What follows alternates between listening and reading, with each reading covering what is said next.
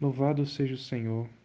Ontem nós vimos que Abraão pecou mais uma vez quando ele partiu da região que ele estava, na presença de Deus, e desceu em direção ao sul.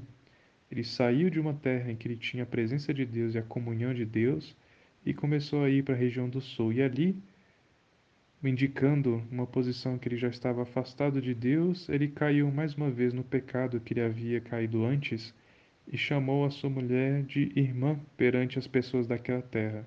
E Abimeleque, rei de Gerar, mandou buscá-la para ser sua esposa.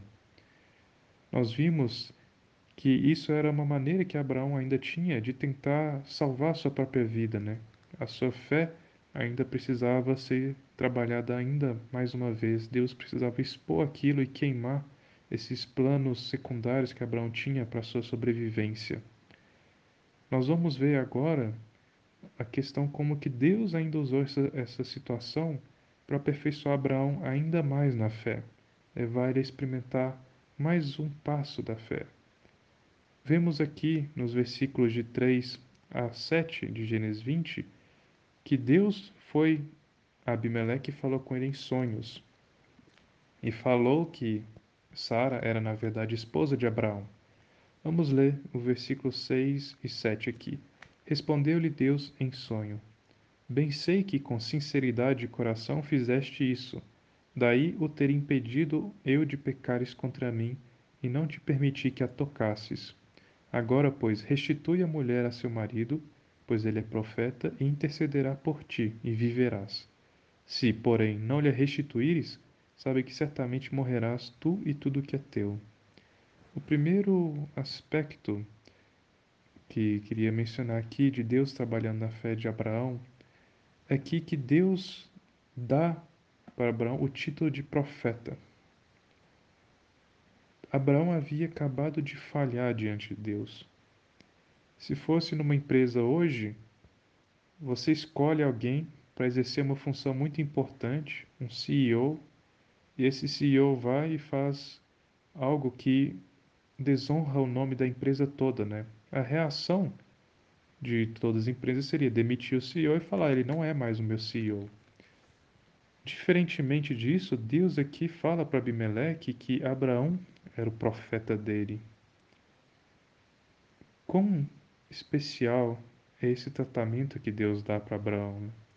Isso mostra para nós que quando Deus olha para nós, Ele não olha segundo a nossa justiça própria, que não vale nada.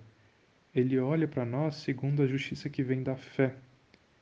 No aspecto de Abraão, nós vimos que Abraão creu em Deus, ele foi justificado pela fé. Deus escolheu e colocou ele, por causa da fé, nessa posição de profeta. Independentemente das falhas e defeitos de Abraão, diante de Deus e diante do mundo, ele era o profeta escolhido por Deus, ele era o homem que Deus havia escolhido. Deus havia colocado Abraão nessa posição especial. E os olhos de Deus, quando olhavam para Abraão, olhavam para a obra de Deus.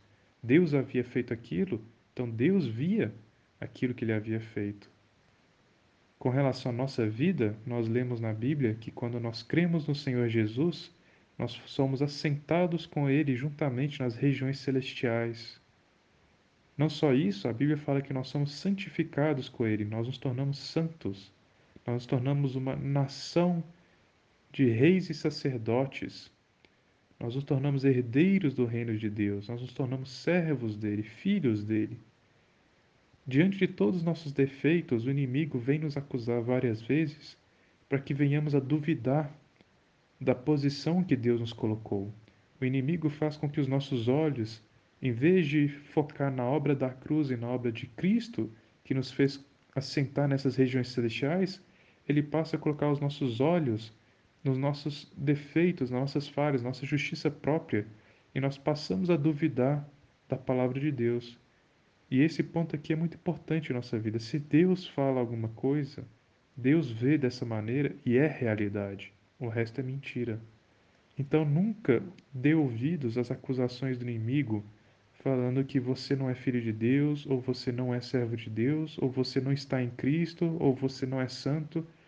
Diante da obra de Cristo, Nós temos que afirmar com ousadia: eu sou servo de Deus, eu sou um filho de Deus, eu sou um profeta de Deus, eu sou santo, eu fui escolhido, eleito e chamado para herdar a glória e o reino de Deus. Toda vez que nós confessamos dessa maneira, principalmente diante do inimigo, nós podemos perceber que a nossa fé é muito fortalecida e revigorada. Isso é algo muito precioso e muito especial. Vamos tomar posse de tudo que a palavra fala sobre nós e não dar ouvidos para os nossos sentimentos e pensamentos. Vamos lembrar sempre que quando o Senhor olha para nós, ele vê a obra do Filho. Então nunca diminua-se diante de Deus, porque quando Deus olha para você, ele vê a obra de Cristo, ele vê o Filho em você, ele vê a santidade do Filho em você, a justiça do Filho em você, a posição celestial do Filho, o sacerdócio e a realeza do Filho em você. Você é muito especial para o Senhor. O segundo ponto que Deus queria aperfeiçoar aqui, a fé de Abraão, é que ele também escolheu Abraão para interceder para Abimeleque. Se a gente for olhar para Abraão naquele momento, Abraão havia acabado de pecar. Quando a gente falha diante de Deus, muitas vezes nós não conseguimos orar mais. Nos sentimos indignos de entrar na presença de Deus, que é mais uma mentira dos nossos sentimentos e pensamentos e do inimigo como se as nossas orações estivessem conectadas a uma justiça nossa. As nossas orações e principalmente as nossas intercessões vêm de uma ordem de Deus, do comando de Deus. E por causa disso, nós podemos ter ousadia para orar e interceder. Temos que perceber que esse capítulo aqui é todo para mostrar para Abraão que finalmente a posição que ele tinha, o serviço que ele exercia vinham de Deus e era por causa de Deus, que ele podia abandonar para sempre os seus planos B e C, a sua confiança em si mesmo e perceber que tudo pela fé vinha do trono de Deus aqui, até a intercessão, até a posição que ele tinha. Então, quando Deus nos chama para orar, não vamos falar com o Senhor, Senhor, não posso porque eu pequei, eu falhei, mas vamos tomar posse pela fé dessa posição que Ele nos colocou e exercer a intercessão que Deus deseja de nós. Aqui no versículos 8 ao 18, Abimeleque conversa com Abraão, perguntando para Abraão por que, que ele tinha feito aquilo, né? E aí Abraão explica que ele tinha, teve medo pela sua vida. E no final, no versículo 17 e 18, fala assim: E orando, Abraão sarou Deus Abimeleque, sua mulher e suas servas, de sorte que elas pudessem ter filhos, porque o Senhor havia tornado estéreis todas as mulheres da casa de Abimeleque por causa de Sara, mulher de Abraão. Ou seja, no final, Abraão orou, ele se estava sentindo muito envergonhado, porque a mentira dele havia sido exposta. Ele com certeza não estava muito feliz, mas ele usou a fé dele e ele orou. E a fé dele aqui foi mais especial ainda por quê? Porque ele foi orar para que Deus curasse a esterilidade daquelas mulheres. E Sara, sua mulher, ainda era estéril.